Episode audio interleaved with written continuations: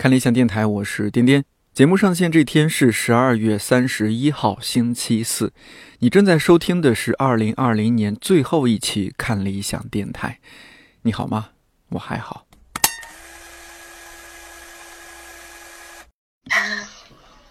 谁笑了？我。你你是谁？何艳玲。光听一个音节真的有点难分辨。怎么今天改成用这个了呢？因为有两个人请假了呀。哦，微信不是九个人就可以吗？十个人就不行。嗯，哎，这俩人咋回事儿？有时候手机那个，它响一声就不会响了，可能没有看到。对啊，所以我又艾特了一下。我在最后呼叫一下吧。他俩要是再不来，我们就先开始。你们喜欢听自己敲击键盘的声音吗？为什么会喜欢自己敲击键盘的声音？我喜欢我敲击洛斐人点键盘的声音。如果可以在灯一旁边敲击，尤其是在灯一旁边敲击我的洛斐人点键盘。我还没有试过，你怎么知道你喜欢呢？嗯，对，其实敲起来还是很爽。哎，他们还不来。好，那我们先开吧。或许你已经听出来了，这个录音里边正在进行的是一场电话会议，主要成员是看理想音频部的各位同事。时间是二零二零年三月六号，那时候我们都在家办公，同时也无法预测这种情况将会持续多久。那段时间的北京，街上的人很少，地铁里的人很少。白天走在路上，空气里弥漫的是看不见远方的夜晚的气息。对于大多数今年离开这个世界的人而言，我们都是幸存者。如果你是看理想电台的老听友，肯定知道这期是一档年更栏目，就是一年只更新一期，甚至标题也不过是换个年份而已。二零一八年和二零一九年的最后一期都是我和同事 DY 一起录制的。但两个人摸鱼不如四个人打牌。今年的最后一期，我邀请了同事天真和好运来一起加入。我完全没想到的是，这是一期录起来格外吃力的节目。大致的情况就是：好运来哭，好运来哭，好运来哭完天真哭，天真哭，天真哭，天真哭完 DY 哭，DY 哭，DY 哭，DY 哭完我没哭。哎，总之原计划两个小时的录制，因为当天下午还要开公司的全体会议，我们分早晚两次，前后一共录了六个小时。这一期节目，说实话没有任何营养和干货。如果你需要一些知识性的输入，我建议你去听其他播客或者去看一本书。但如果你想要和一些平时主要在声音里相见的老朋友一起跨年，听他们聊些有的没的，这期超长版的节目或许很合适。是不是有些朋友已经换台了？好，我们重点来了。二零二一年的一月十七号是看理想电台上线三周年。为了感谢大家的收听和陪伴，我们四个人会在这期节目最后安利并送出一些非常棒的新年礼物。大致的参与方式是这样的：根据你的收听习惯，在看理想 APP、喜马拉雅、蜻蜓 FM、网易云音乐、小宇宙这五个平台中的任意平台的本期节目评论区留言。留言形式是井号看理想电台三周年井号加你和看理想电台的故事，或者你想对看理想电台说的话。我们会根据留言内容质量，在二零二一年一月七号这一天的上线节目评论区公布最终获得新年礼物的听友名单，并开始收集邮寄地址。一月十四号二十四点停止收集，并陆续寄出。所以，请参与的朋友务必关注一月七号上线节目的评论区，看看自己有没有中奖。而更加具体的参与和互动细节，我也会列在本期节目的文稿区，请一定注意查看确认。也特别感谢为看理想电台三周年提供新年礼物的八个优质而美好的品牌，品牌以及礼物详情也可以在看理想 APP 或者小宇宙 APP 本期节目文稿区查看。正片开始前，先在这里和你道一声新年快乐，祝你早安、午安、晚安。我是颠颠，我们二零二一年再见。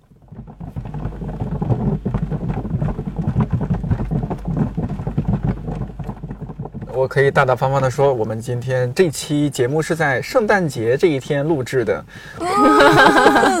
我们非常寒酸的在桌子上录制的桌子上摆了费列罗巧克力和苏打饼干这还。寒酸吗？不寒酸。呃，是这样，就是最近呢，我们不是在做一个啊告别二零二零年的这样一个活动嘛，在我们的 APP 以之内，然后呢，就有很多我们的用户啊、听友啊什么留言，然后我特别拜托运营听友这个词很 old fashion。我呢就拜托我们运营部的同事挑选了一些。哎，我们接下来这个方操作方式就有点 old fashion，又说一次，shut up。就是，哎，我们回归到传统电台的初心，来读留言，哎，听这么有这个蛮蛮有意思。哎，需要营造一些什么氛围吗？需要我把灯光弄得暗一些吗？别净搞这些没用的。嗯，哎，我们对我们已经挑选了一些。呃，天真先来读一下吧。我们今天开场就先读一下留言，好不好？嗯，我来选择一个嗯是海上珊瑚枝的朋友，哇，这名字一听着就很可爱。他说，嗯二零二零年是我的十八岁，还记得刚满十八岁之后的第二天，有点悻悻的，就这样子吗？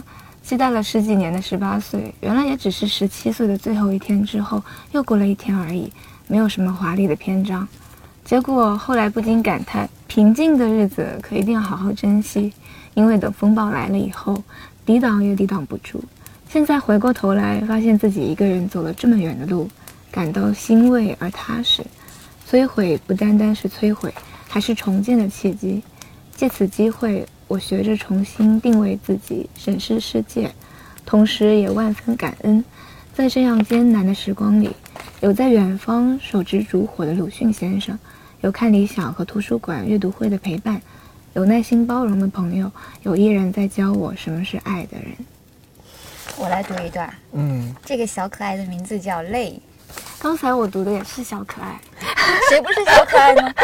来吧，哎让我们看看这个小可爱留了什么言。泪说什么？他说：“嗯，二零二零年我重新审视了我的生活，什么是必须的，发现我并不需要很多，基础的食物稍有变化就觉得美味，舒适的衣服并不需要时常更新样式，护肤品再多，效果可能还是不如充足的睡眠。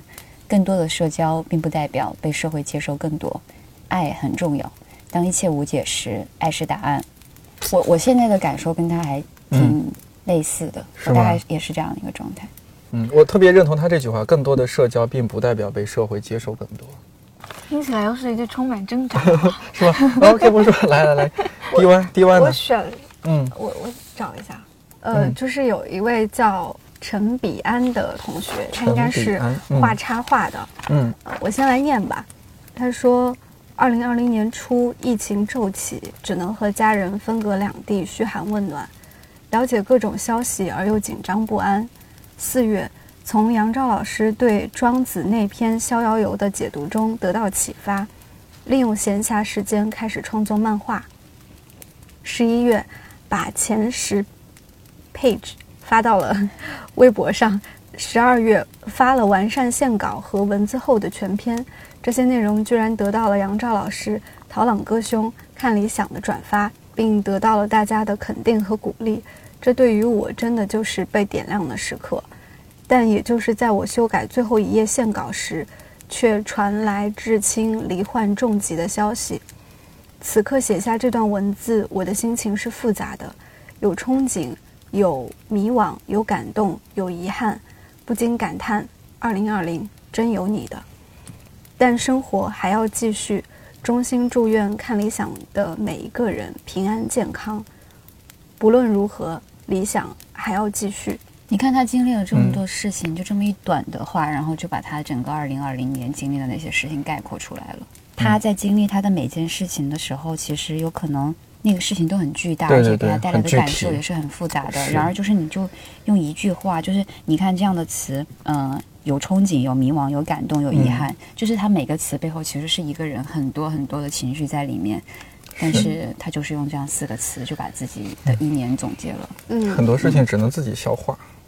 我之前搬家嘛，我从下午四点钟开始收拾，一直收拾到九点钟，就这么几个小时，我就把整个我在那儿生活过两年的痕迹全部打包了。五个小时，两年痕迹。对，然后那天我从办公室这两个办公室不是要搬到大办公室去吗？嗯，我就花了不到一个小时，半个小时，我又把我自己清空了，然后挪到了另外一个地方，就是一个人的痕迹那么容易就可以被抹除掉，然后都没有任何人知道我曾经做过，就是那个办公室或者那个办公室，嗯，就想要消失好容易哦。对啊，我那天收拾的时候，我也没想到我那么快就收拾完，然后搬到了就是假如。说我明天就嗯离职，我接下来就可以马上收拾就走人了，然后也没有任何人知道曾经还有一个我。你应该这么想，自己哎，nothing 了，无所谓了。哎呀，不要这么想，就是颠颠离开那个位置的时候，我会觉得嗯，有一部分我稳定的人格就这样坍塌了。他每天虽然可能不一定会说很多话，可是每天看到它他，就存在，他就坐在那像你们家的一个摆件儿，就摆在那里是吗？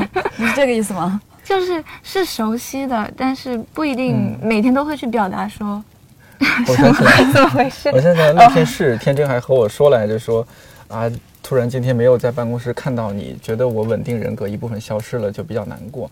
嗯，婵婵还和我说她都哭了。就是哦，对，就是在办公室，确实我们虽然说大部分时候大家都在都各是可爱的小大家没有对相遇表达同样的 为什么。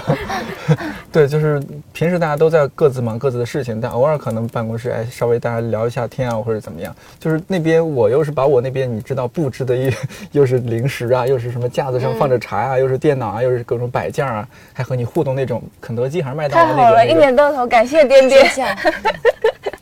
这样哎，到我了是吧？嗯、这位朋友我经常在呃我们的节哎对特别可爱，我经常在我们不同节目，几乎是每上新一档节目，他都会在那儿留言。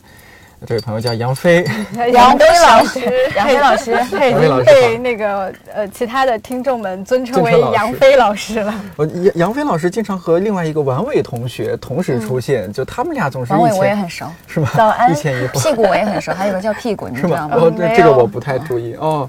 对，王伟王伟同学，我前几天在丹青老师的线下活动还见到他了，本人特别可爱，有一点有一点点胖，然后戴着眼镜，看起来有一好点腼腆是说我。们都以为他是女生，结哦果不是女生吗他是男生。他是男生，哇 很哦，可爱。对，但那天 网友见面，那天特别匆忙，没有多聊一下。真的他是男生，对，OK，我赶紧先读一下杨飞的这条留言，其实很短。他说一切都好，二零二零无间断健身，学习法语、西班牙语，完成一百天 TED 加一百天 Crash Course 加哲学加军事加科技都有知识累积，他的哲学肯定说的是哲学家的四种生活体验，因为我有在那儿看到他的留言是。吗？巡警老师的节目他应该都有在听，我好像都都看到过。其实还挺期待什么时候线下活动再见到杨飞老师呢？传说中的杨飞老师，我对他特别好奇。他在国外吧？是吗？在国外？对他之前哦打卡那个徐奔老师的在意大利的早晨，真的呀。他在意大利啊，有有一天可能出去玩吧，也不知道哦到底是哪一个。好，那那那那杨飞老师，请你多注意安全。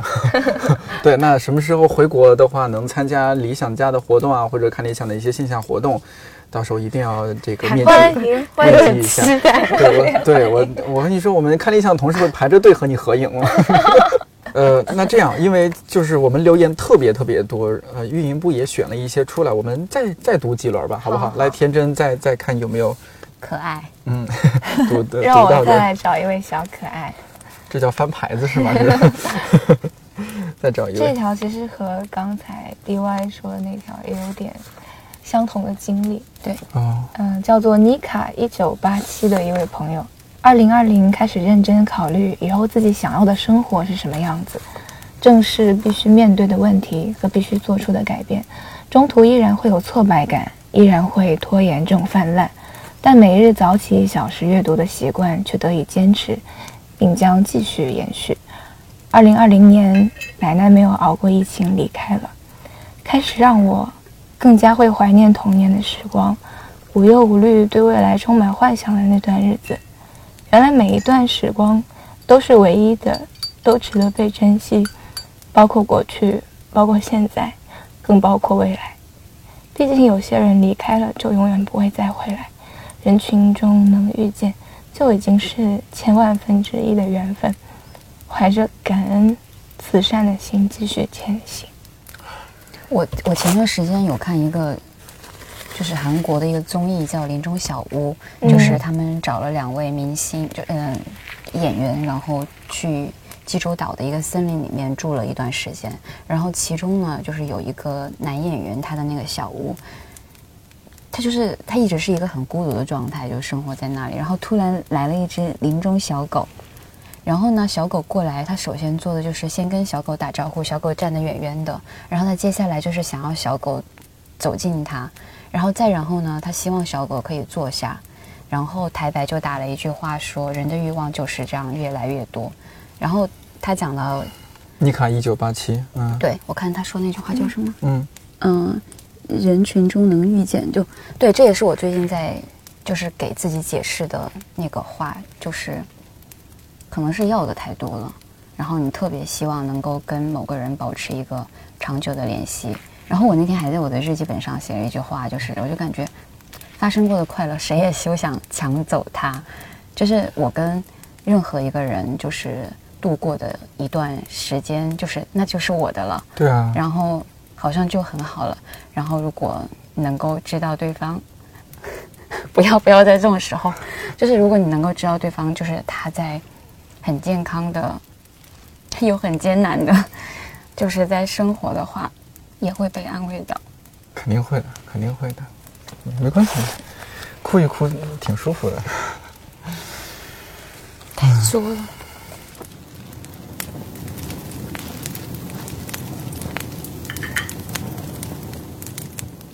好运来再读一条吧，好的，嗯，他的 ID 就叫那只小不点儿 X。好好，嗯嗯哇，他也是十八岁，跨过二零二零，我即将年满十八周岁。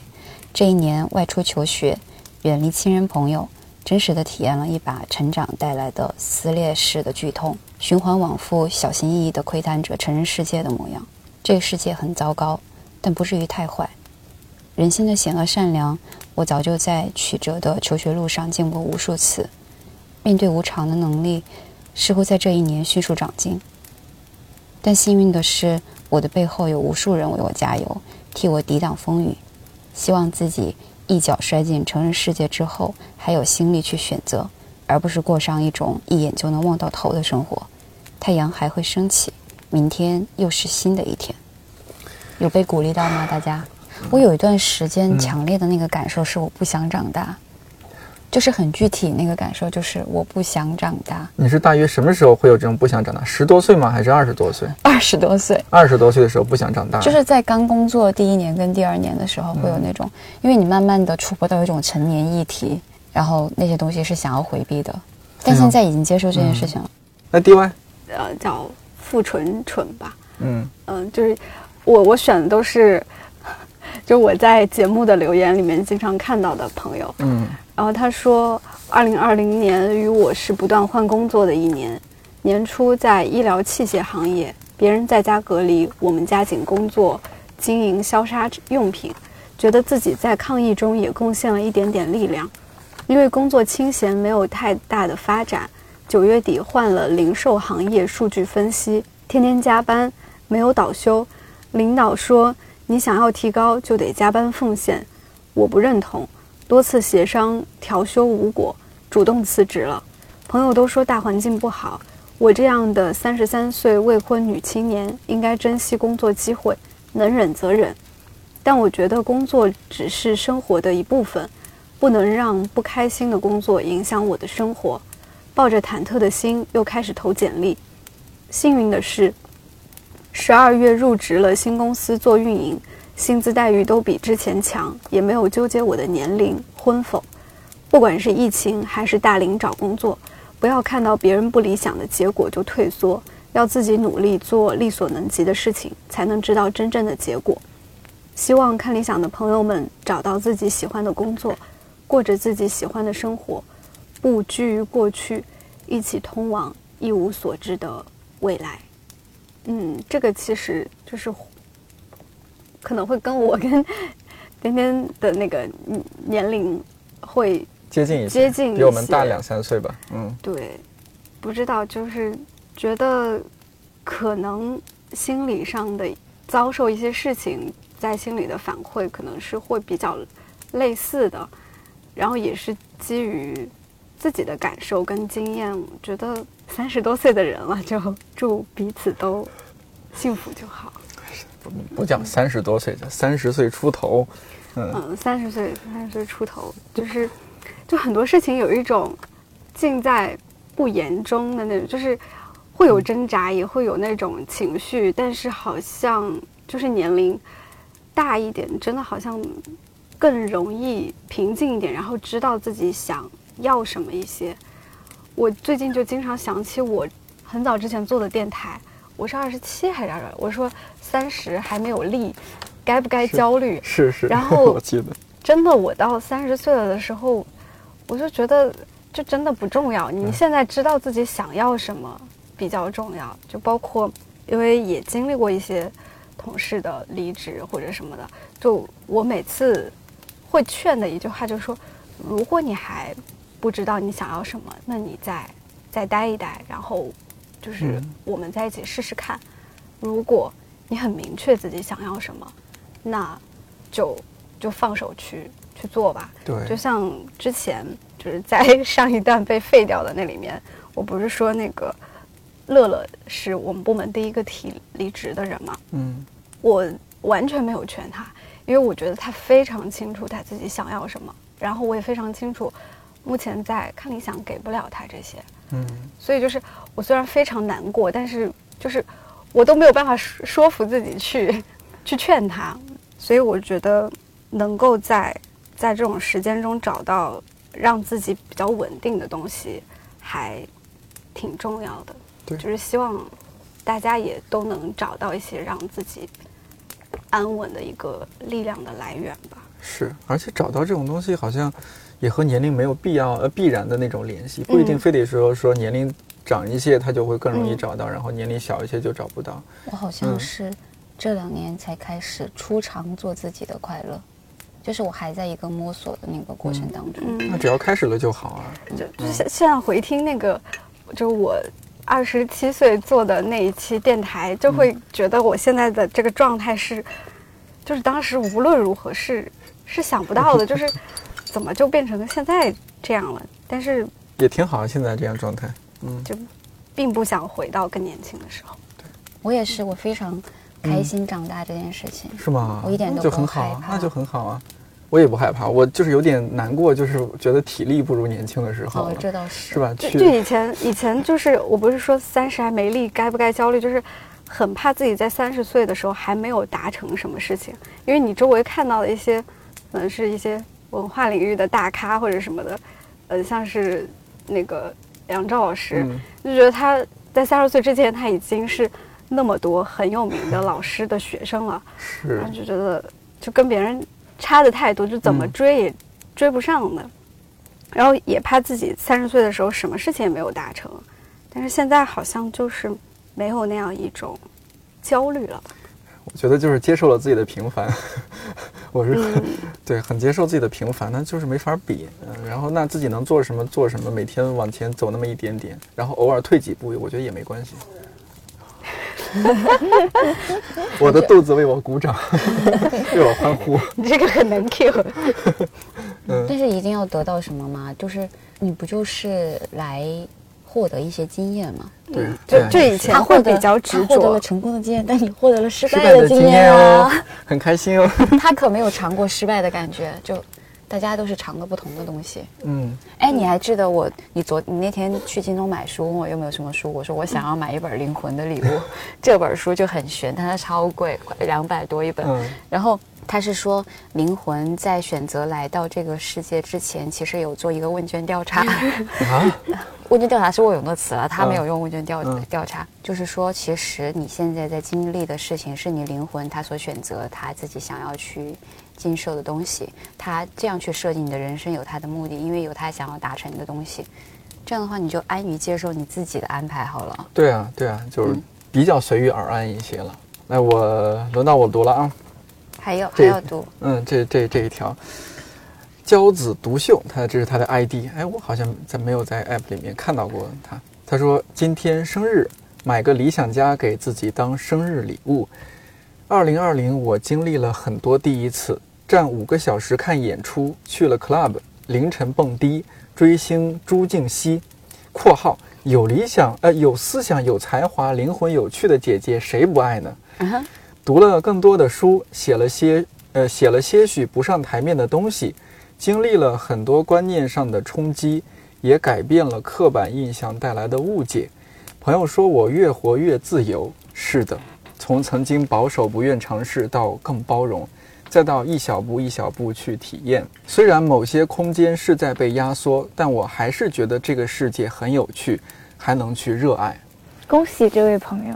对，有一点点羡慕他。哎，哎，我得分析分析。他说：“哎，你看第一句，他说今天生日，买个理想家给自己当生日礼物。我们特别鼓励这种行为。我们希望所有听到节目的朋友啊，如果没有买的。”酌情考虑一下，真的可以买个理想家给自己生当生日礼物。而且如果你不是挑礼物这事儿挺难的嘛，就是下次如果你不知道要送别人什么礼物的时候，就是你可以选择打开看理想，是是购买一个啊理想家的实体礼盒。对对，这是最近，可能这这是现实的。我们最近是刚刚就是在春节附近推出了这个。理想家实体礼盒，可能过段时间就没有了。会会比较限量吧？就每每次那个，那要赶快囤起来呀。对对，方便 来年一年 送亲朋好友礼物。好好，大家关注一下这个，打开我们看理想 APP，就可以看到我们最近在做的这个理想家实体礼盒。呃，当然已经线上买了的就就买了啊，没有买的还可以这样去送自己或者送朋友。然后他提到追星朱静熙，我也很喜欢朱静熙，你们你们知道吗？当然知道，大家都会有看是吗？姐姐吧？哦，我没有，我没有看《乘风破浪姐姐》，我是更早之前看她参与的另一档综艺节目，叫那个超级女声。不不，极客电音，极客电音那个时候她给我印象很深刻，我后来找了很多她的视频来看，我觉得超酷的一个姑娘。对我其实还很佩服她。你看骄子独秀，她说虽然某些空间是在被压缩，这应该也是我们自己能感受到的。他说：“但我还是觉得这个世界很有趣，还能去热爱。我觉得做到这一点好难啊！我今年冬天一直在等一辆车，叫幺二三的车。我每次等他的时候，他总是不准时，但是我还是一直在很平静的他。而我每次等他的时候，我心情都是一种处在平静的愉悦当中。我我下班回家就是，嗯，冬天又特别的冷，可是。”我就很享受在寒风中等一辆幺二三的那种平静，就是很稳定。你知道这个车只要你等，它就一定会来，就是它一定不会让你失望的。然后它会把你带回家，然后回到家有两只小猫会迎接你。嗯。然后那个幸福就是在前方的那种感觉就很棒，而且是一种稳稳的幸福。对，一种一种稳稳的幸福。然后最近幺二三变颜色了，它从红色变成了蓝色。哦，是吗？哎，哎，说到这点，我也有这种感受，就是我更年轻的时候，我等车会会非常暴躁，会非常焦虑，就心里一直在飙脏话，到那种程度，可能就太年轻吧。然后，呃，这一两年就真的有有在变化。就很享受这种放空的时刻啊！对，就觉得，哎，只要说你看那个时间点，它还有车，还有那一班车，你就肯定会等到。没关系，而且另外一点，我想把我之前录节目的聊到一个事情续上。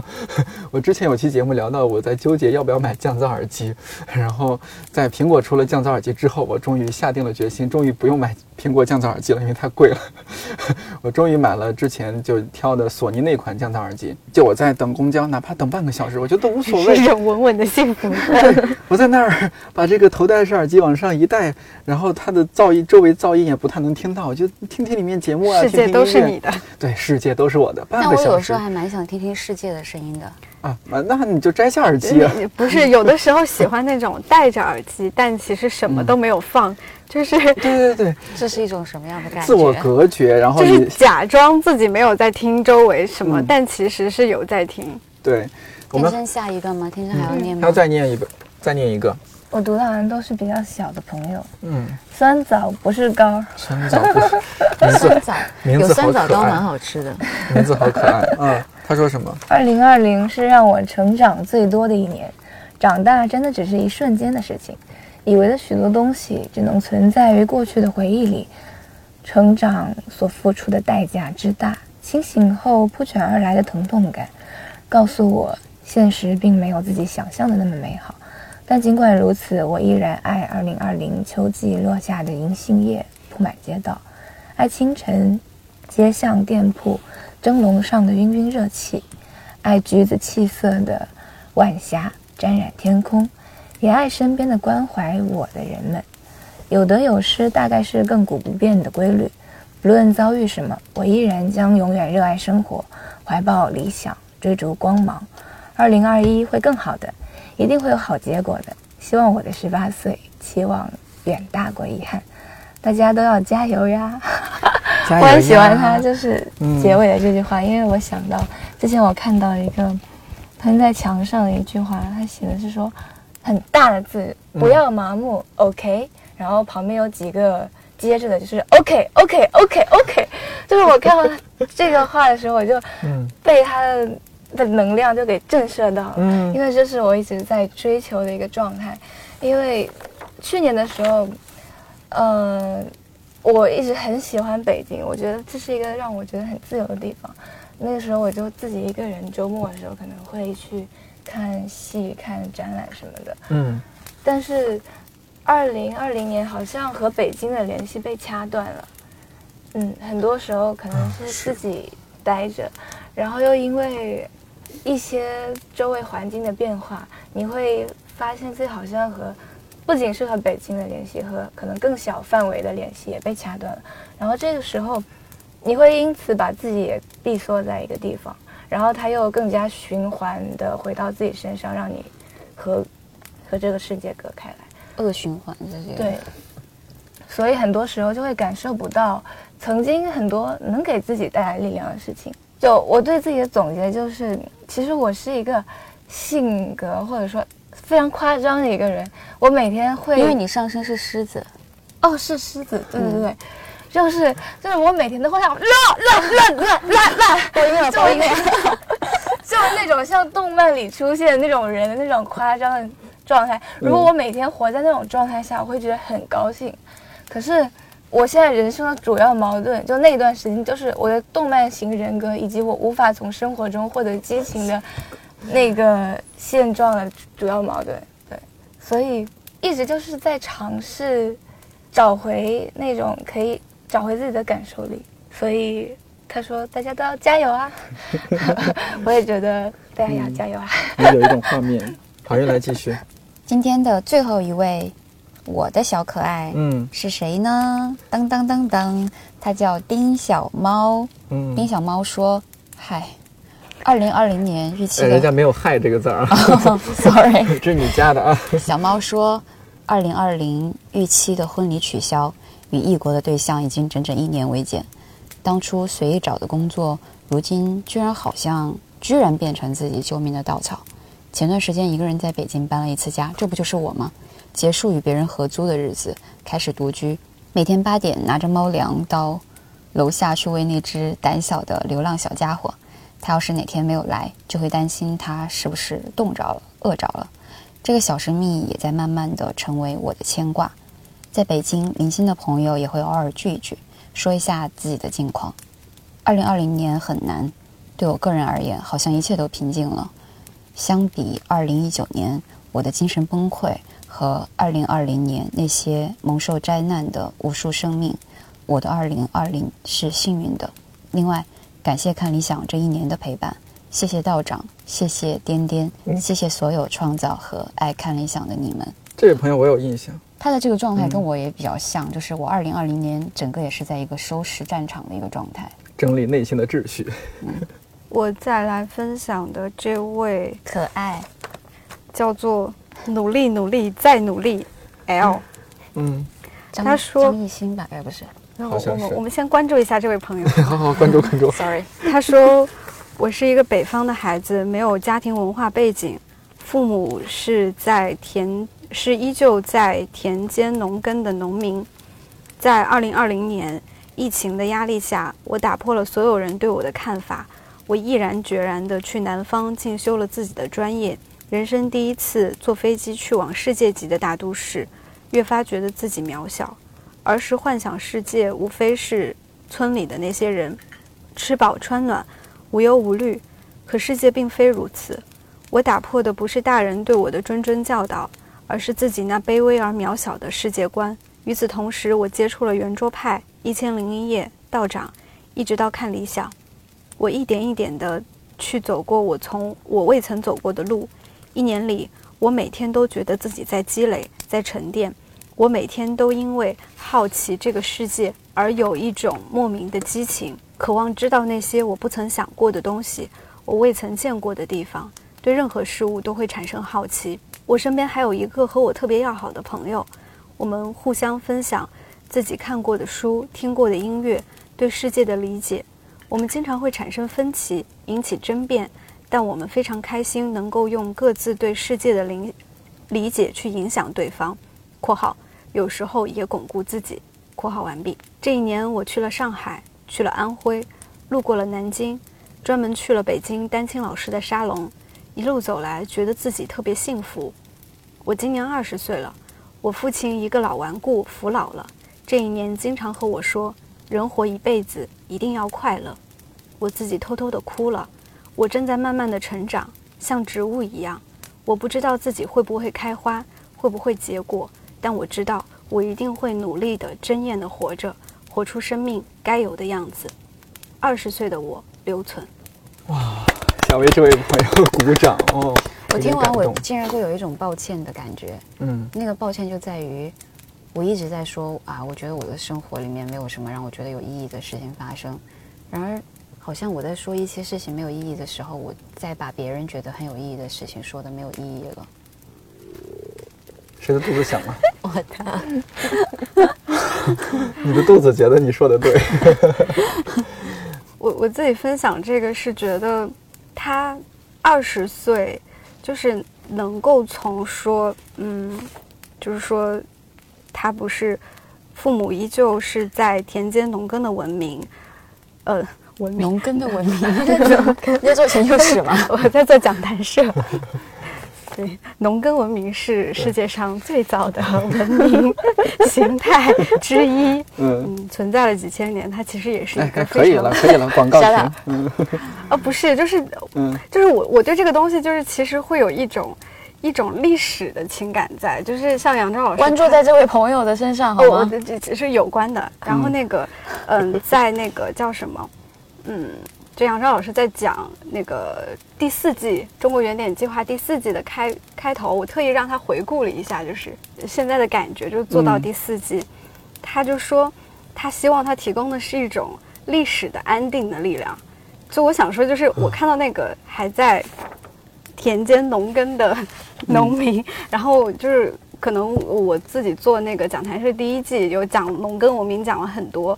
就我我真的也觉得这个东西它是一个很很持久的东西，当然我觉得他很幸运的是，就是他的父亲在在他二十岁的时候，以他父亲那样的一个成长环境跟跟世界观，就其实就是到父亲那个年纪已经很稳定了，他能够跟他说，人活一辈子一定要快乐，我其实会替他感到。开心就是有有支持他的家人，然后我也自己就是很很羡慕，也不是很羡慕吧，就是很认可他最后一句话。他说：“我正在慢慢的成长，像植物一样，不知道自己会不会开花，会不会结果，但我知道我一定会努力的、珍艳的活着。”嗯，虽然最后一句话不是非常认同，他说“活出生命该有的样子”，我觉得。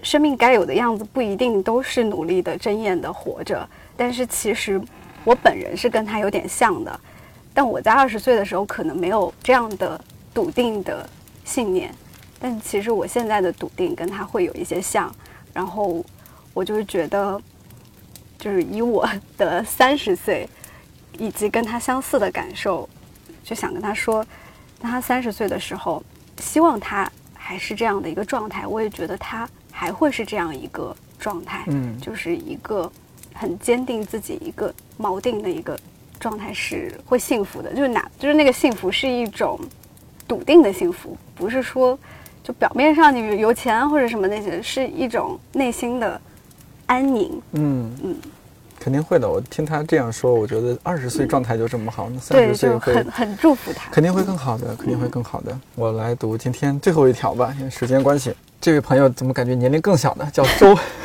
叫周岁果汁，周岁，周岁果汁。他说：“再问二零二零年是吗？就像那个二零一七、二零一八、二零一九一样，每个年尾大多时候都是对今年的不用尽全力活着的懊恼啊，还有对来年还没经历先元气爆棚的期许。如果回忆一个个可能影响了我人生轨迹的 dots，那大概是搬家开始独居生活，工作上认识了一位有可能影响我的人生轨迹的同事。还有，二零二零年为了一个 case 忙了好几个月，成果还算不错。放弃运动太久太久，感觉身体不适，很舒服，随心飞，很舒服的随心飞了好几个从没去过的地方，有潮汕、长沙、威海、成都，还有重庆，都没落下。十分短暂的感受过了爱情，衣品好像比以前的自己有了很大很大很大的提升，聚会都不太想去外面吃了，喜欢自己下厨。这是一瞬间的改变。喜欢买花，让生活里有更多鲜活的生命。有的时候笑起来还是会把脸笑变形。好可爱。看豆瓣的哈组，还是容易被很小的点逗笑，还是会被小孩的纯真吸引和感动。消费一直没有很大手笔，还算 hold 得住，也没有太被消费主义带骗脑子，神奇。写下上面那些的时候，脑子里好像分泌的全是多巴胺了，所有沮丧的情绪一扫而空。大脑啊，有的时候真是好哄啊。总结就是，未来依旧很难，但是依旧会是乐园。与这里相逢的小伙伴鼓掌喝彩与拥抱，也非常非常非常非常希望有生之年能与道长相遇，星星眼的听道长说说他的一切。好开心啊！就是听到这么多没有被二零二零打败的人，嗯，呃，也不知道是我们运营故意选的都是这么元气满满的人吗？那没有哈，其实大家都好像遭经历了不是那么顺利的，大家的话也都有转，没有被打败。我的意思是，都对对，他们有抗争过，最后是他们赢了。这有让我想到一件发生在今年，而且应该会被我记很久很久的一个经历。嗯，就是。今年我有尝试认识很多的新朋友，在认识新朋友的过程中，确实从他们身上获得了新鲜的力量，还有很多和陌生人之间的善意的发生。比如说，有一次我是去参加一个叫做“读点东西”的活动，然后那天我分享的是吴旭斌女士的《佛语》，就是这位作家经常会写一些。不知来处和不知去向的故事，里面就提到了一位逐渐停止旋转的女孩，就那段话里面。然后那天我分享的时候，我就说，我以前也是一个旋转着的人，走着走着就会飞到天上去，身边开满了奇异的花朵。今年春天恍然大悟，我只不过是一朵开在公路边上的小花，每天看着汽车呼来啸去。有一天。汽车的轮胎弹飞了一颗石子，砸到了我的身上，于是我就啪的一下死掉了。就是我觉得我对自己的否定还是蛮严重的。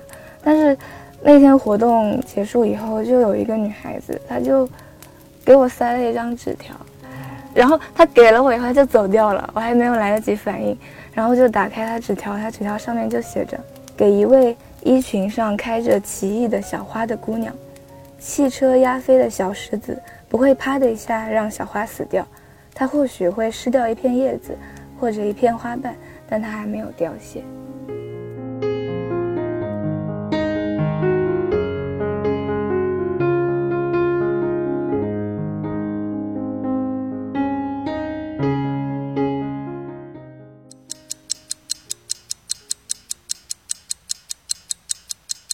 大家好，我们刚开完会回来。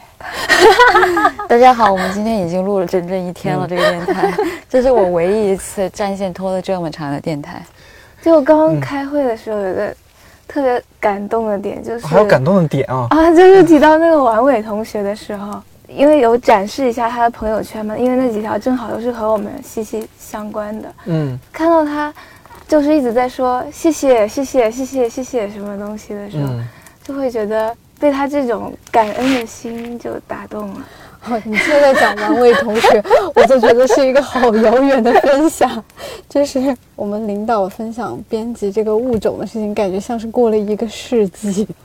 主要是他从几百年前，然后讲到现代，然后就就觉得特别特别累。嗯，而且王伟同学的那个高频词里面，不是有很多都是有有谢谢，然后甚至还有我的名字在里面。对就为什么会出现我的名字呢？因为那时候跟社会学的时候，他都会说谢谢天真这样。就今年说下来，你们有没有觉得今年有哪些还就是整体平稳的下来之后，有那么几个凸起来的点，让你觉得这个让或者凹下去对，或者凹下，可能都是凹下去，就让你觉得有一些印象深刻，愿意聊聊呢？对，就是我刚才其实接着那个还没有讲完，嗯就是今年第一个触动到我的点是在我生日的那一天，哦，因为前面的状态一直很不好，然后每到生日的时候，就我都会特别关注自己有没有被关注这件事情，真的，那好好，然后以后多关就注你一下。是在在生日的前一天，我会觉得，嗯、今年应该没有什么人会祝我生日快乐，就除了相遇，就是相遇每年都会在零点给我发祝福，但是没有想到的是，生日的那天就其实收到了大半个公司的礼物，对，哇，那你好幸就福。所以我觉得很多时候我就可能是低估了，就我和大家的感情，嗯，也低估了周围人的善意。对，是这样子。嗯，好，大家可以开始为我唱生日歌了。跳过舞吧，在旁边。那我们就先唱吧。来，新年假这样。Say to God，王一达。是各种语言来。那我要吹了吗？吹吧，吹吧，吹吧。嗯。哦哦，接下来就要轮到公主为大家切蛋糕啦。嗯。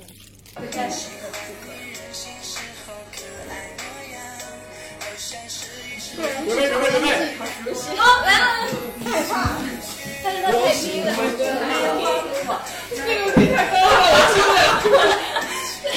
我是 low C 啊，对吧？蛮厉害的。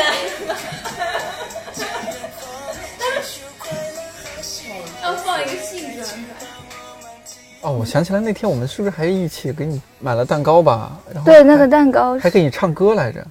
对，那个蛋糕也是也是公司的伙伴订的，然后我就想到我今年有有一次就是带了几封我那个时候从家里来北京的时候，呃，我觉得一些我对我来说很重要的信，就是以前的朋友写的，然后有一天我就在海底捞和几个朋友一起吃饭，其实其实也就是我们公司的弟弟嗯。妹妹们。就是你的弟弟妹妹了吗？就是就还真是，就是心宇啊，他们，嗯。对。然后那天就分享了几封以前的信，在读的时候，很多细节其实已经被我忘记了，就有一些朋友后来都不联系了，可是读信的时候才发现，哦，原来我们曾经是有这么好的，曾经他是这么形容我的，就。嗯，是我后知后觉，我才发现，原来我们有过那么那么动情的时候。我就想到我王伟同学，他总是说谢谢。我想，如果我没有在拾起那些时候，没有总是对那些时候说谢谢，我也就会把这些东西就遗忘在时间里了。而且，我还想到有一天。和大家一起去那个下面的新疆餐厅吃饭，嗯，然后最近吧，就就是那个那里不是有一个机器人在送餐嘛，然后他送完餐回去的时候，会对厨房说：“我到家啦，还是说我回来啦？对我回来了，或者是我到家了。”嗯就是我们看到机器，有时候会觉得这是一个剥离了感情的产物，可是听到他那个话，我会觉得，哎，其实机器也是可以被赋予感情的。哦，这是让你印象比较深刻的。嗯，这是其中一件。嗯，还还有呢，哎呀，来来，把你的小纸条拿出来。其实我的事情都特别特别小，嗯比如说，嗯，有一次朋友给我寄了一箱苹果，然后那个苹果是他的同学的家乡苹果要滞销了，然后他为了帮助他，所以就寄了一箱给我。就是无论他买苹果的意图，还有他送给我的意图，我都觉得很温暖。然后包括家里人也寄了柚子和鸭舌过来，就是 虽然我吃了生的，对，就就这些事情都让我很感动。还有就是有一次是和道长一起去和主讲人吃饭，去见闫飞老师的那一次。就那天我一直戴着口罩，然后道长就问我怎么了，我说我感冒了，呃，然后他就拍了拍我的头，哦，就是就是我没有想过，原来我和道长这么亲密，就是其实我也不是很重视感冒这个事情，嗯可是觉得被一个德高望重的长辈拍了拍头德，高望重所以我就把这个事情就记在了心上。重 然后今年也在 DY 面前说这个事情，当然显得很不好意思，但是我还是就是很觉得有受到 DY 还有岑哥的照顾，对我就也铭记在心。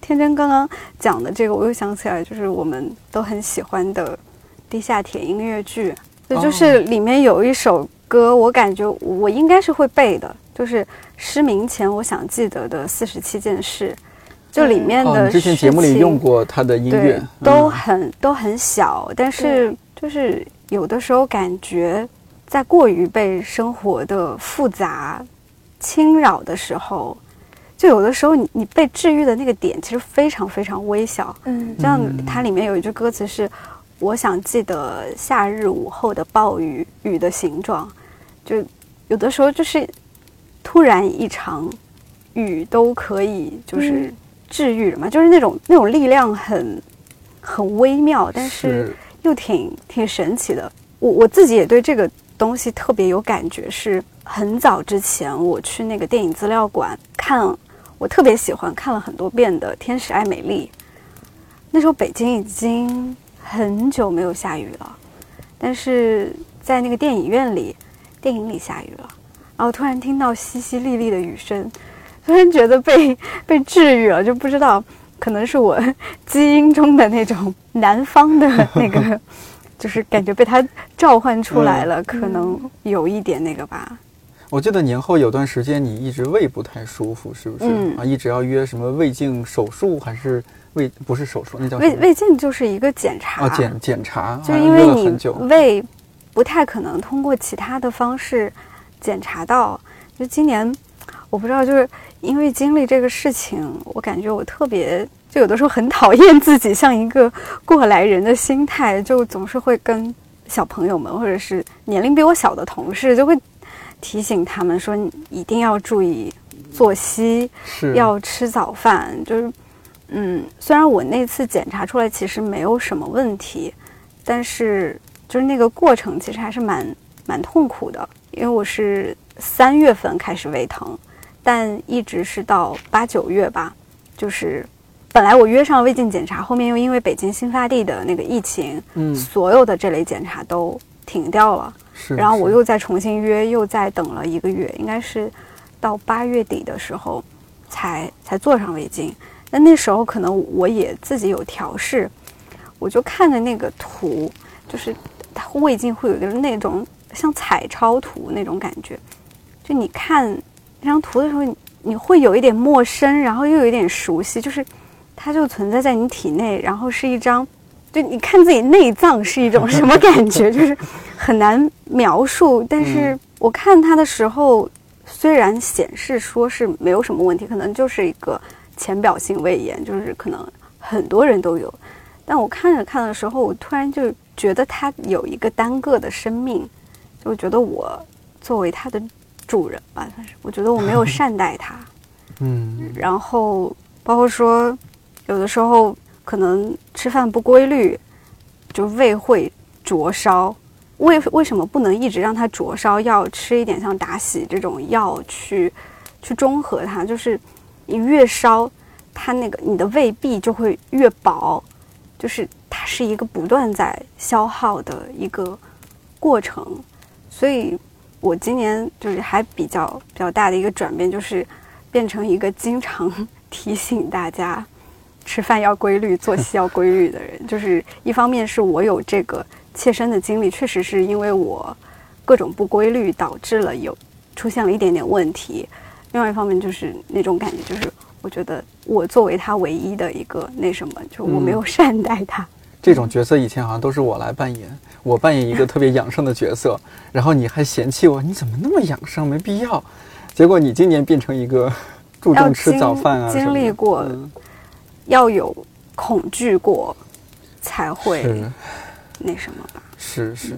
好运来，你今年有没有印象还深刻的一些场景吧，或者说生活的一些片段？现在印象很深的嗯。时间是新同事入职的第二天，然后那天晚上回家，我跟他发消息，跟 D Y，对。嗯。不要说的这么冷酷，我跟他 我那天就给他发了很多哭的那个表情，就是那个不是表情而已，就是真的内心是在哭。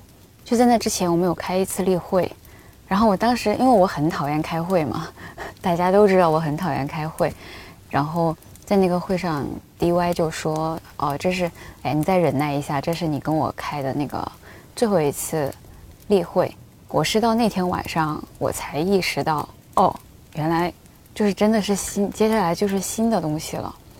就是那个感觉怎么说呢？就是，就是你好像，就是没有任何人可以再去依赖跟任性的那种感觉。就是你现在要承受的东西比你之前要多很多，然后你就必须得承受，然后好多事情都会发生变化，然后又觉得好像失去了某一部分东西。嗯，那现在其实是好事儿，就是公司对你认可，然后让你单独要做主编，然后去主导一个部不是那么门的很多简单选题。就是这个事情它不是那么简单，的事情。嗯，当然，然后我我突然也意识到，提出问题比解决问题要容易超多超多超多超多。当你真的进入到那个状况的时候，你会发现你无能为力的东西特别多，然后那个事情多起来真的是多。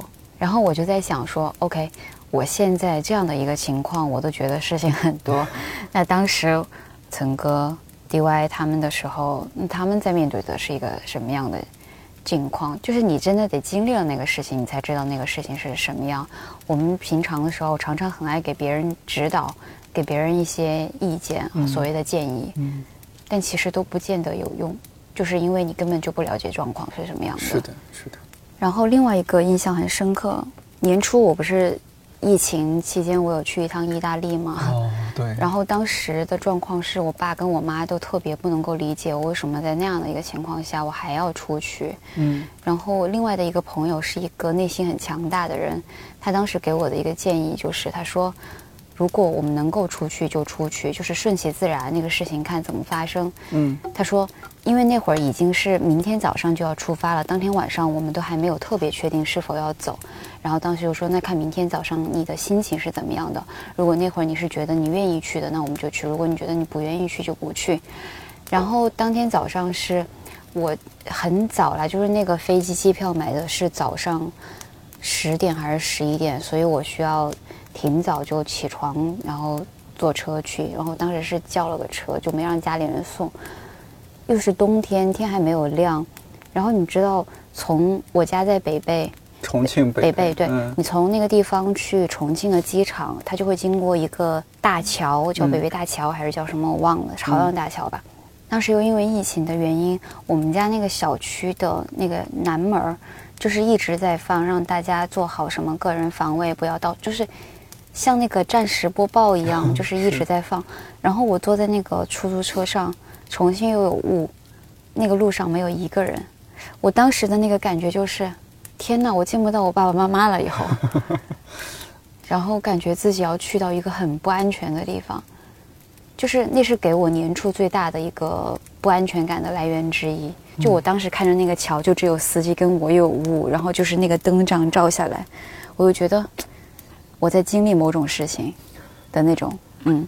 呃，还有一个就是是一个普遍日常的时刻啦，就是现在我不是又养了一只猫吗？嗯，然后最近它叫什么名字啊？一直没它叫。星期六，星期六，你的猫的名字都好特别，一只星叫不干期六是因。为我是希望它是永远在一个星期六的那个状态里。星期六是一种什么样的状态呢？周五刚刚结束，接着还有星期天，对我也最喜欢星期六。就是你就是一个非常放松，然后也没有嗯任何压力的一个时刻，前不着村后不着店儿的。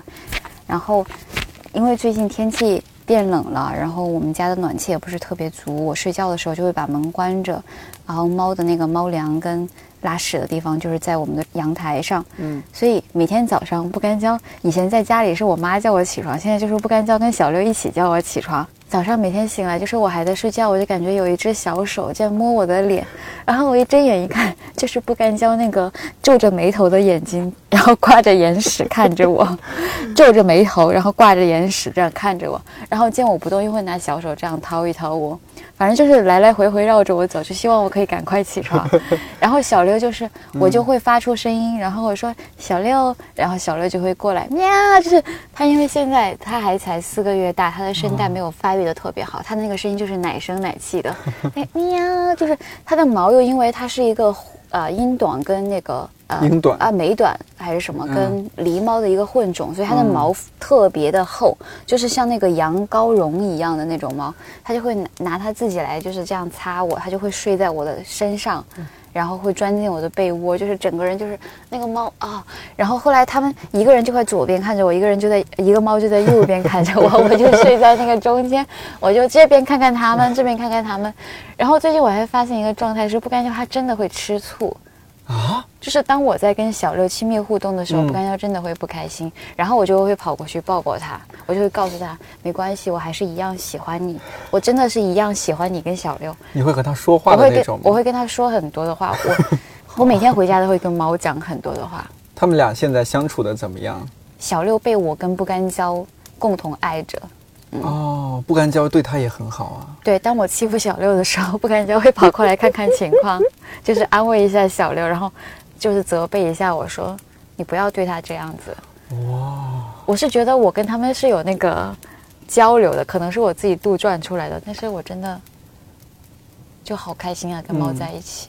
因为我之前有采访很多编辑嘛，我们编辑好多家里都养猫，都是说白天糟心了一天，回去就期盼回家的那一刻，嗯。然后猫过来接待，我觉得我最近在跟 真的。我最近在跟小六一起长大，因为它是一个崭新的一个生物，嗯，它就是从两个月大就到了我们家里面，你就它跟不干胶的那个区别，你就能感觉到小六对好多事情都好好奇，然后不干胶对好多事情都不好奇，他就是每天懒懒的睡在那里，就是感觉他已经活腻歪了，活得非常的厌倦。嗯，然后我就特别希望不干胶能够开心一点，因为我觉得它是一只不太开心的猫。中年危机。中年危机恐，怕是的。对，所以最近我会经常走过去，因为不干胶啊，我们家的猫，可能我给它们赋予了太多的情感色彩，就是我觉得我像养了两只狗一样，不管我在哪里，它们都会跟到我。我在那个洗漱台那儿洗漱，旁边是个洗衣机，嗯，不干胶能跳到洗衣机上，小六就是会抓着我的裤管往上爬，就是它会整个猫吊在我的身上，就是想要看你到底在干什么，我也要一起干。然后我洗澡，小六就会乖乖的睡在那个门口，不干胶也会。然后我在厨房做饭，然后洗碗，然后他们就会坐在桌子上这样看着我，然后我就会走过走过去抱一下他们。哦，他们这么黏你啊？不是说猫很高冷的吗？我们家的猫好像就是像跟屁虫一样，是因为你和他们说太多话了，建立了很强的情感连接。嗯，就是我在哪里，嗯他们就会在哪猫。都会有一点黏。之前就是我的室友小西，他养的那个小嗯黑，嗯，那个挺高冷的，但是不管你是洗澡还是拉屎，就他一定会在厕所门口守着，就是是有什么癖好？他怕你危险。哦，嗯，然后我还有一个比对我比较重要的时刻是，有一天我就觉得特别丧，还在被一种被抛弃的那种情绪困扰的时候，我看了一部电影儿叫《独自在夜晚的海边》，里面大概就是讲一个呃那个女主人公跟一个她特别喜欢的。也不叫特，他很喜欢的人，其实就是一个失恋之后，然后自我修复的一个过程。然后他好像是去到国外，跟他的朋友就是那样对话，然后他去到海边，他就一个人躺在海边，然后他就在海边画那个人的脸，就是他明明心里还在 天哪，你怎么又要哭了？我真的好爱哭，就是知道你爱哭，没想到你这么爱哭。他在画他的脸，就是他明明心里还在很思念他，然后，嗯，但是他决定一定不会去找他，就是他有他自己的那个原则在，就是好像他没有想要让那段感情刻意发展成什么样的模样，嗯就只是说。那个导演有那个导演他现在的人生 bug，然后他有他的人生 bug，两个 bug 撞在一起的时候，好像两个人就不能在一起了。好像他就是在允许那种东西顺其自然的那个发生，就他给了我一种安慰，就是你要独自安静的度过所有这样子类似的时刻。他又给我力量，就是我看到他在那样比较孤独且安静的那个情绪里，然后我就告诉我自己，我也可以很安静的解决完我自己的一些问题。有把我安慰到，然后后来在很多我很挣扎的时刻，我都会反过去看那部电影，然后我还画了一张那个油画，就是其实是把两张照片拼贴在一起，就是当时给的镜头是有给一个他的背影，你就看他睡在那个沙滩上，然后再给了一个正面，而正面是他也是这样子睡着，可是这里画了一张那个导演的脸，然后我就把这两个东西拼接在一起，画了一张画，然后现在就放在。我每天看电视可以看到的那个地方，就是我每次看到那个地方，他都会提醒到我说：“没关系，你可以靠自己度过这个时间。就其实这个世界上是有可以治愈或者是安慰你的，不管是人还是什么。可能有的时候，假设说我有一天我抱了一下天真，他可能不真的也不知道我为什么要抱他，但是就是我也不需要他回答什么。”但是就是有一种还挺那个的连接会在那里，然后我觉得你心里有这样的一个一个人，或者是身边有这样一个存在，不管是你可以抱的，还是会抱你的，我觉得某种程度上就是会显示，就是这个世界虽然很，就是每个人都是一座孤岛，但是岛跟岛之间。是有船的，嗯，连在一起就成了群岛。我今年还在收集朋友的吻呢。哎，是是吻在那个纸巾上，然后给你寄过来吗？不是不是不是不是，就是吻在他的是怼在脸上，就是就是两个人见面，然后亲吻，拍下让他亲吻我的一次。我想要换部位了。对，我今天晚上会收集。收集好运来的吻，然后我还有想要收集 DY 和陈哥的，但是我正在想陈哥要怎么办呢？是不是要让 DY 和陈哥两个人一起，他才可以就一人一边下来，一人一边吧。嗯，害怕。DY 亲你的左脸，陈哥亲你的右脸。还没有和 DY 说过这件事情，他现在开始害怕，瞳孔地震，我内心是拒绝的。呃，请请问是不是也可以收集一下我的？哦，也可以啊。对，那 那你要提提前预约，然后我好好把我的嘴唇保养一下。最近天气干燥。我把这个朋友的吻就是命名为“酒神之吻”，因为酒神它其实也有一部分是说它给人们带来那种欢乐的感觉。是，感谢酒神。今年其实很多时刻都是朋友带给了我很大的嗯。温暖和鼓励，所以我想说，朋友们就是我的酒神，所以他们哦的吻就是酒神之吻。我我想起来，我如果说我自己今年印象特别深刻的时刻，哎，就是打工人无疑，真的是公司大家九月份吧，九月份我们一起去团建的时候，是让我整个一年印象特别深刻，也是我知道我们要去团建，让我特别特别期待的一件事情。团建之前，我整整一个月都在每个周末都在加班，因为我害怕，害怕那个到时候有什么事情我弄弄不完。然后就我已经换过好很多家公司嘛，毕业到现在，但从来没有哪一家公司，不管大公司小公司，有这种大家一起去团建的这种机会和记忆，从来没有。然后有时候看到别的团就朋友啊什么，他们有时候会一个公司去团建什么，我觉得好羡慕。就是虽然。我我是一个挺比较独来独往的人，但是有时候又会很该怎么说，很享受于那种大家集体的一些事情，所以好像也是这样的人，是吗？嗯，就是那个真的我太开心了，太期待了。当大家虽然我们坐的是廉价航空，然后 就是我的体验没有很好，就是嗯，就我可能对体验，当然说你下来你不不一定是一个满分的体验，但是光是说大家一起坐廉价航空，然后去到山里、森林里，然后那那样去去玩耍，而而且抛开了工作，很大程度上抛开工作吧。那天 D Y 你还和是和星宇还是谁还在我们民宿那边下棋啊什么的，我当时好感动。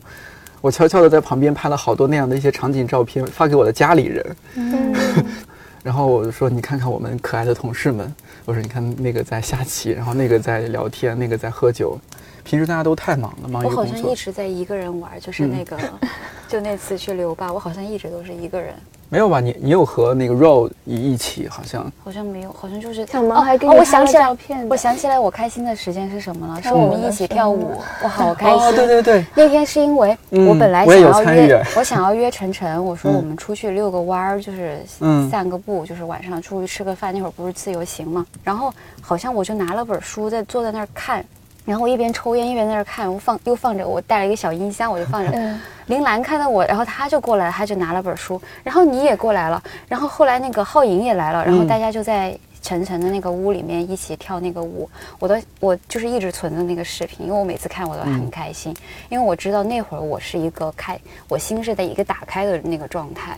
包括我，我其实每天在公司，我的那个心都是封闭的，就是我一直是在防御着自己的那样的一个状态。嗯可是那会儿，就是那个视频里面，我的心是打开的。对我那时候我也有有拍视频，就是我那天跳舞跳的也非常的投入。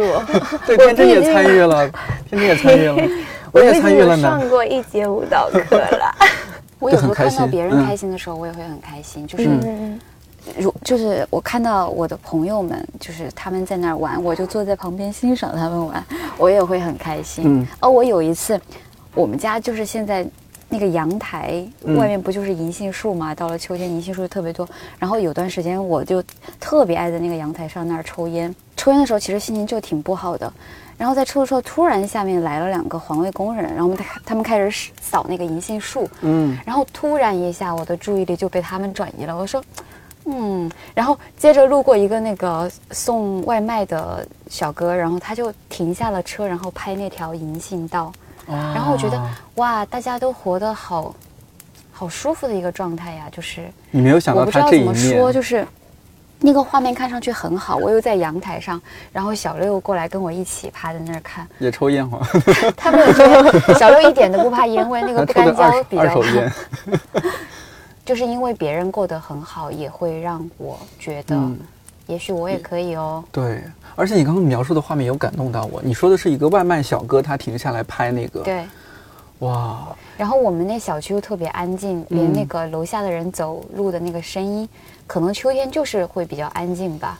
所以就大家经过走来走去，下雪的时候我还拍了一个视频，就是不干胶趴在那个窗台上，嗯，呃，下雪，然后就是有有一个小孩跟他妈妈在那儿踩着雪，然后他们就走了，然后又我就感觉那个楼下像一个剧场一样，我经常趴在那个窗户那儿，就是偷窥看大家在干嘛，我还蛮享受这件事情的。嗯不干胶也很喜欢，观察生生活的观察者。你刚刚说到那个画面有点打断我了，就是我为什么强调说那个外卖员他拍那个照片让我很感动，因为我大部分时时候都是骑车上班，他们是不是他们非常赶，嗯，很多时候逆行，然后骑车很快，然后有时候我我目睹了好几次外卖员的车祸了，但我从来没有见到有个外卖员可以停下来，他拍一张他认为美丽的景色。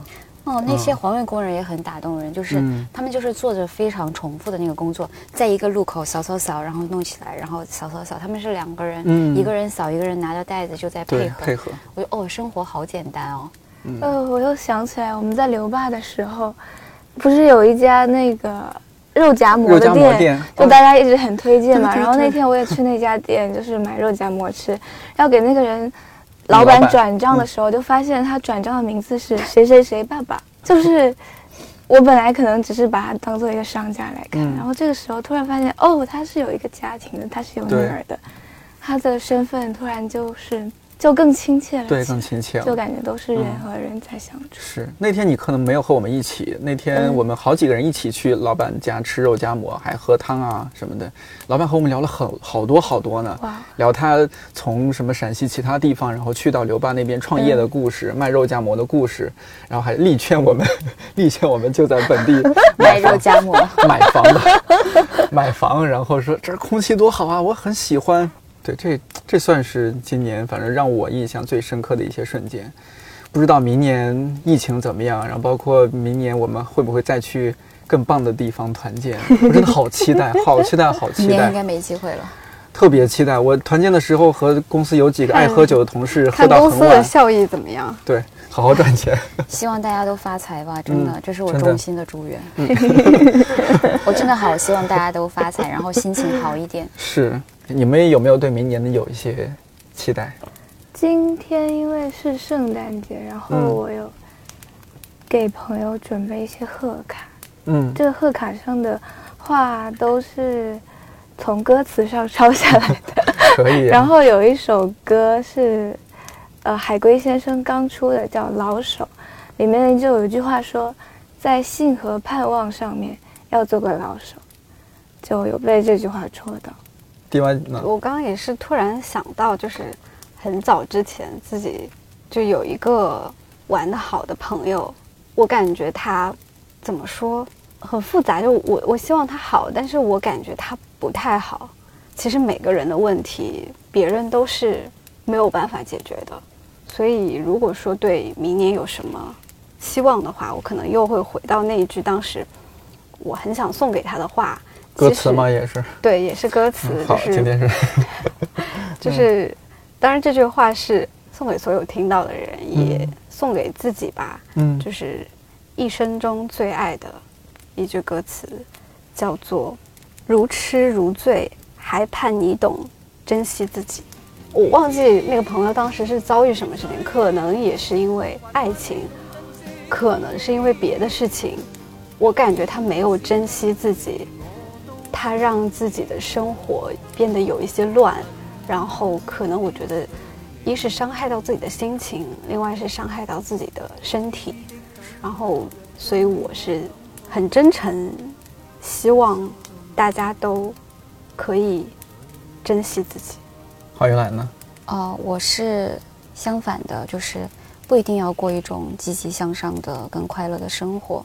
我非常的理解不快乐的一些人，你们的不快乐，就是就不快乐者也没什么，就是如果有人让让你一定要快乐起来，就就也不用管吧，也不用懊恼说啊为什么大家都在教我快乐的方法，可是我还是做不到，就是也不要为此觉得很着急，然后对自己不耐烦。嗯，我最近不是马上要上那个周联的哲学史那个节目嘛，它里面就有提到休谟，休谟的经验哲学，它里面有讲说，怀疑就像一个永远不会治愈的疾病，唯一的解决办法就是不去关心跟留意，在心灵的寒冬，照常吃饭，好好睡觉。啊、太阳会照常升起。然后我不是很赞同说那个不去留意跟关心这件事情，就是说顺其自然的。我前天在日记里面 有写，就是快乐会有，然后不快乐也会有，然后就是让事情自然而然的发生，找到能够让你舒服的方式。然后我对我自己的期望就是，我希望我明年可以更有秩序感，希望我不要那么的慌乱，我希望我可以从容一点。然后也希望我可以珍惜身边的嗯朋友们，然后可以自然一点，可以在喜欢人的时候就说喜欢。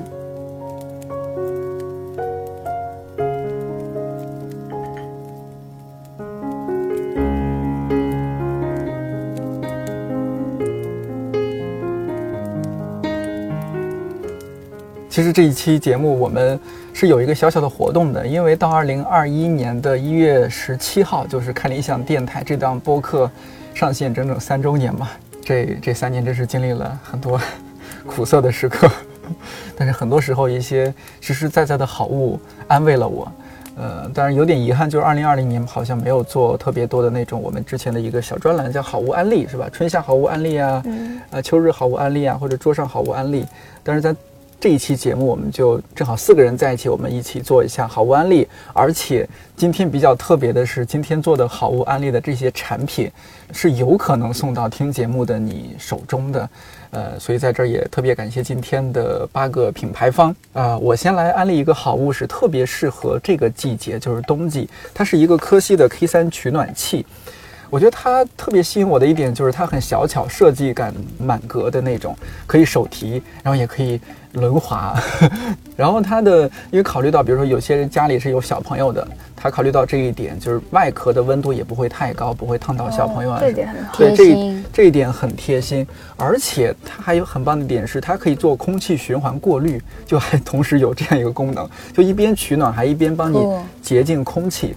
对，所以它的价格也不便宜。但是我们今天的节目是它会免值得免费送出，对对，但它值得那个价格。呃，我们呃今天送出的礼品的方式我会更新在我我们的可以去留文稿区，你也可以。我要注册一个 ID，然后去留言。呃，我们之后会选一选。那方式就是你在留言区带 tag，就是井号加看理想电台三周年，再加井号，然后分享你和看理想电台的一些故事。然后呢，我们会在春节前把这些奖品公布，应该是在一月十四号那期节目公布所有的获奖的朋友。然后呢，在春节前把这些礼品送到你的手上。好吧，那除了刚刚一个，我再分享一个是双城记，呃，阿杰赫系列捕梦印花真丝斜纹窄领巾。其实我看到这个产品的时候，我第一反应是，哦，这个好适合天真啊。就就天真本来是就是平时穿衣服就是很喜欢有一些小小的小细节啊，然后一下子把整个人的精气神提振起来的。就你如果一个女孩子，尤其女生在冬天就基本是羽绒服包裹嘛，好像看不到什么自己特别用心的地方。但是比如说，哎，脱掉羽绒服之后，你里边的衣服，然后脖子上这儿有一个丝巾，呃，其实是看起来让整个人一下子变得很有灵气。特别感谢我们的品牌方双城记，双是单双号的双，成是成果成功的成，记就是记录的记，双城记啊、大家如果感兴趣的话，呃，万一你们最后没有收到，也可以自己去网上看一下。呃，那接下来要不还是天真来看看我们，你看看你的案例是什么？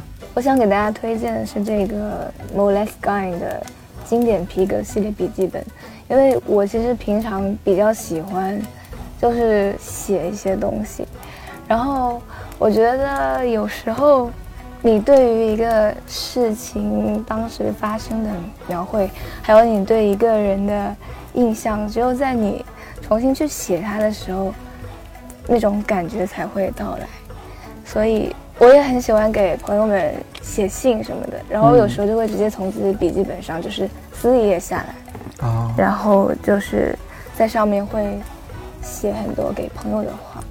这个笔记本它就是使用寿命会有两百年，那么长，嗯都活不到两百 年。意思说所以你写的东西可以流传下来。对对，它就可以保存很久，你不用作为嘲笑我的它可能就达理烂掉。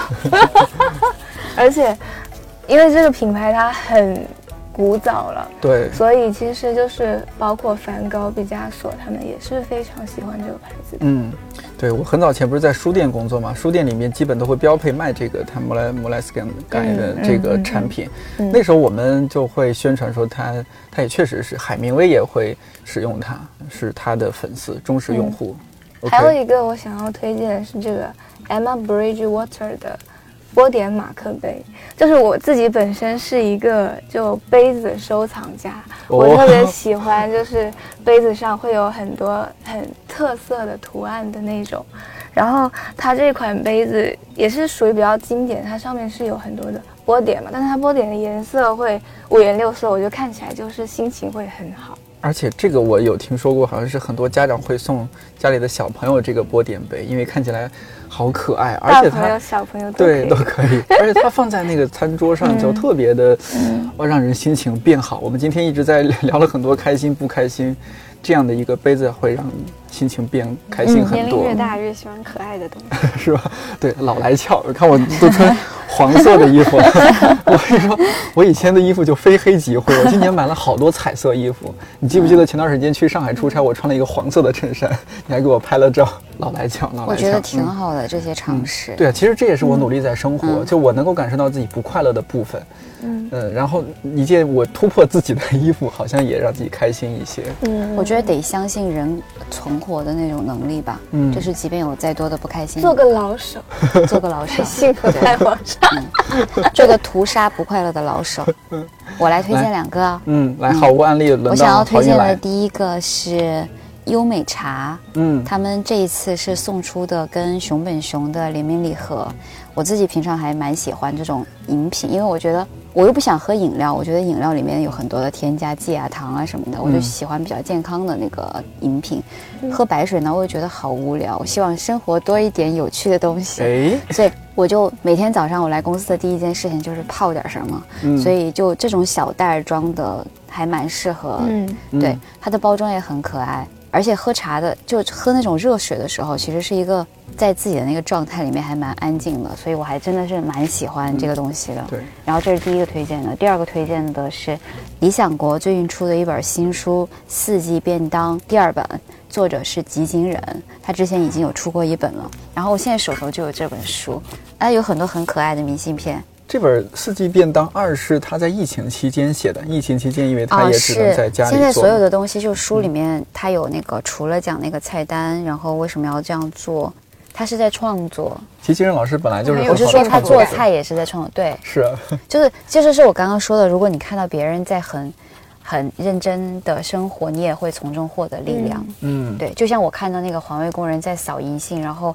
外卖小哥停下来拍照一样，就是也会给我一些安慰吉金老师两本四季便当都是在理想国出版的。啊。呃秋刀鱼，他在秋刀鱼旁边配了那个萝卜丝，就是日本吃寿喜的那个。寿司的嗯，它这样一长条，我第一次见到一个人把那个秋刀鱼的那个刺完整的剥离下来只吃肉。你想，你大块的吃鱼肉，哇，嗯大家去看吧。我觉得每天看一个小便当，给自己就是做一个菜，做一个饭，就是相信肯定会带来很多的幸福感。对。哎，同时我还可以再补充一下，也很推荐吉井老师在另一个出版品牌文景出的一本书，叫《东京本屋 （Tokyo Honya）》。它其实讲 Tokyo 也对，它其实讲东京的一些书店的。本屋在日日本是书天天突然。说日语，感觉多了一点魅力？对，我真的超推荐。然后这三本书都是由我们业界知名的大咖陆志昌陆大师设计的，是不是轮到 DY 来推荐了？嗯，我推荐的就是那个奖品里面，就是一个是爱丽丝的多功能料理锅。其实并不想很暴露自己，但是大家也都知道，就是我明年可能会搬新家，然后其实还还蛮期待在一个稍微就比之前开阔一些的地方，能够带来日常小确幸的事情。然后这个多功能料理锅，就是它又能做章鱼小丸子，还能做部队火锅什么的，就感觉会比较实用。就是因为我已经真的很久没有社交生活了，就我期待就是 只有工作。对能够有一些这样的时候，就大家聚在一起就会挺开心的。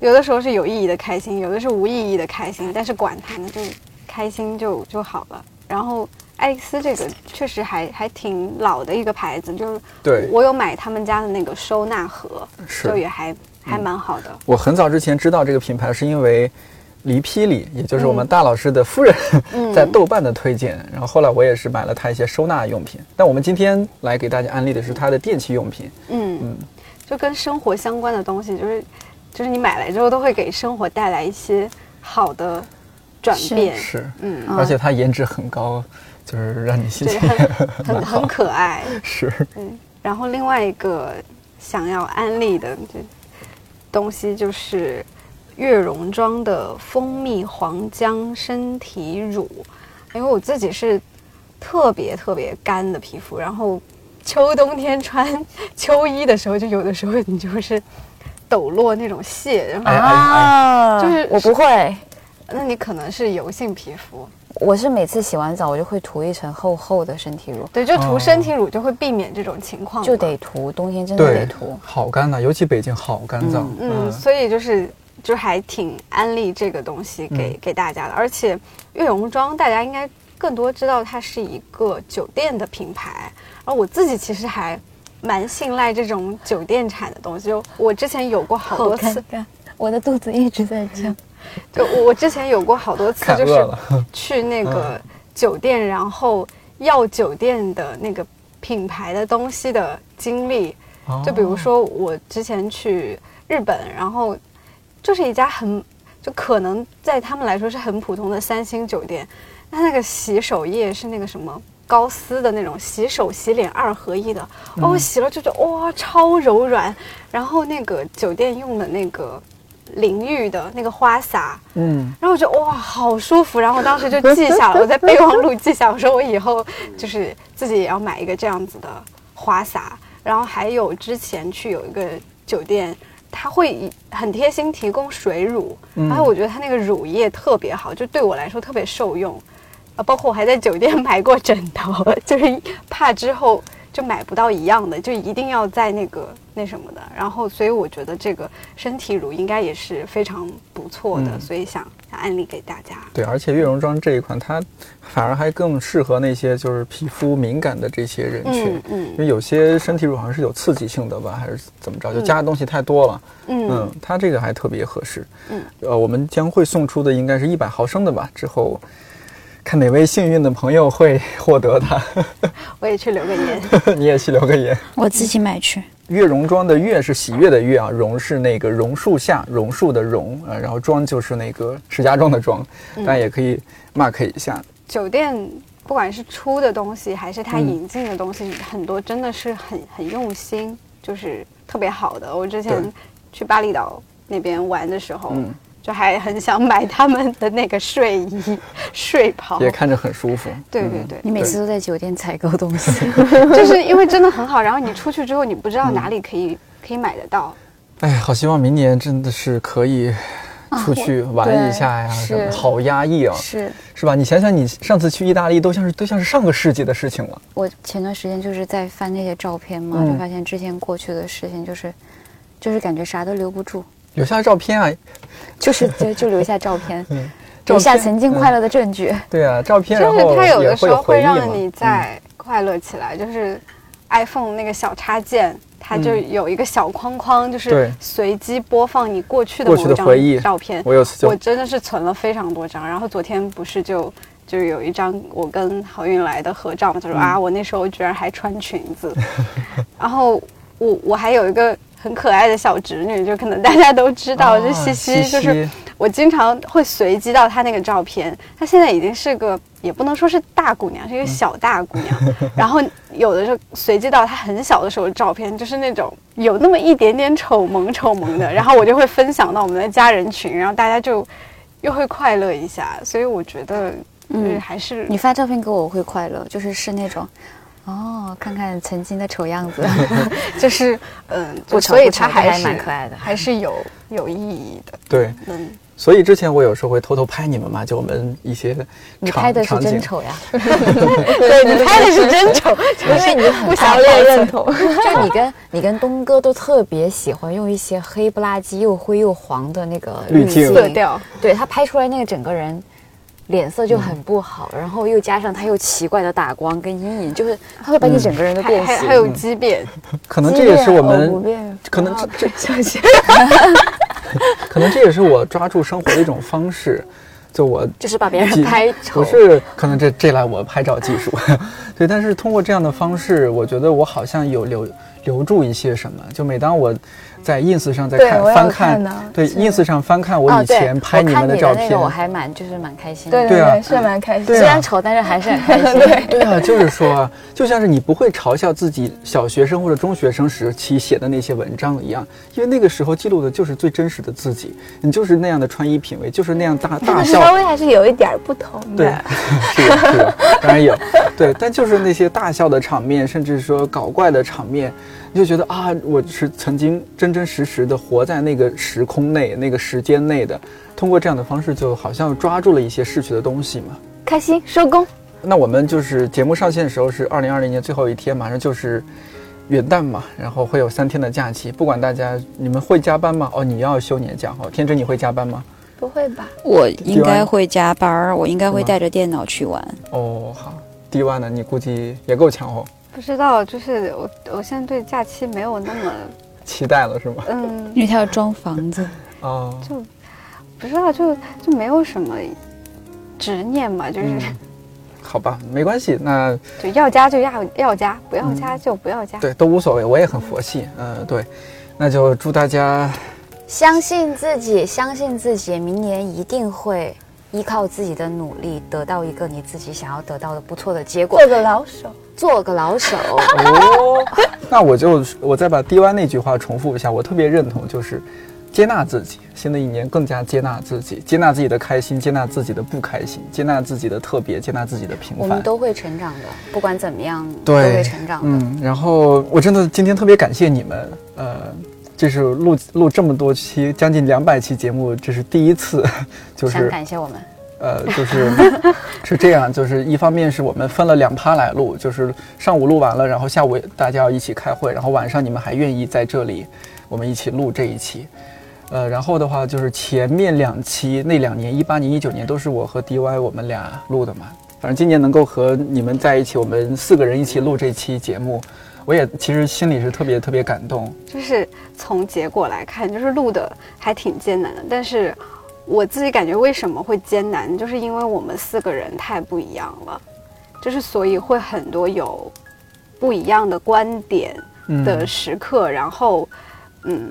就是也也会想要呈现自己，然后也会想要跟对方去做一些沟通跟交流，嗯。嗯，但是其实大家某种程度上都是算自洽吧，就是我觉得每个人都会找到每个人的路，没错没错，那就最后俗气来一句，祝大家新年快乐，新年快乐。